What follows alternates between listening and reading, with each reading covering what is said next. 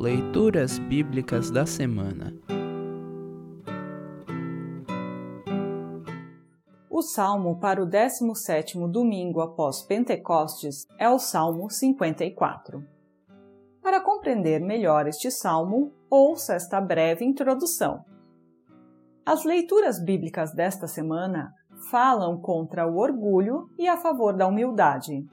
Os orgulhosos são retratados como pessoas que perseguem, maltratam e querem fazer as coisas do seu jeito. Os humildes colocam a sua causa nas mãos de Deus. Nele esperam e a ele agradecem.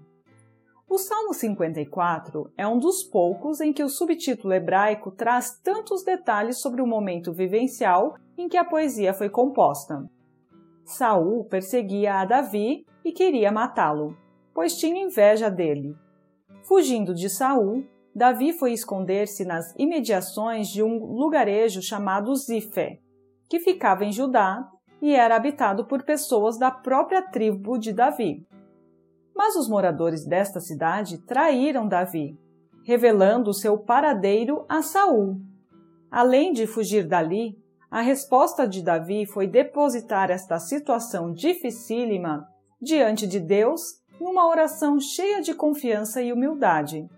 Assim, nasceu o Salmo 54, cuja história resumida no subtítulo pode ser lida em 1 Samuel 23, versículos 14 a 29.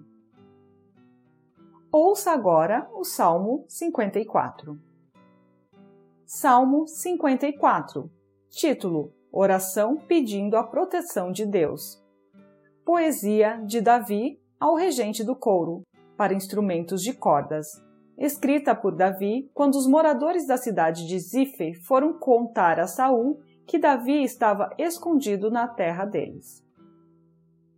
Ó oh Deus, salva-me pelo teu poder, livra-me com a tua força. Ouve, ó Deus, a minha oração.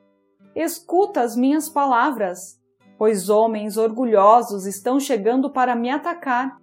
Homens violentos querem me matar. Eles não se importam com Deus. Eu sei que é o Senhor Deus quem me ajuda. Sei que é Ele quem me defende. Que Deus faça com que a maldade dos meus inimigos se vire contra eles mesmos.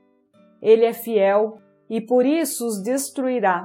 Ó Senhor Deus, de boa vontade eu te oferecerei sacrifícios e te louvarei, porque és bom Tu me livraste de todas as minhas aflições e eu tenho visto a derrota dos meus inimigos. Assim termina o salmo para esta semana.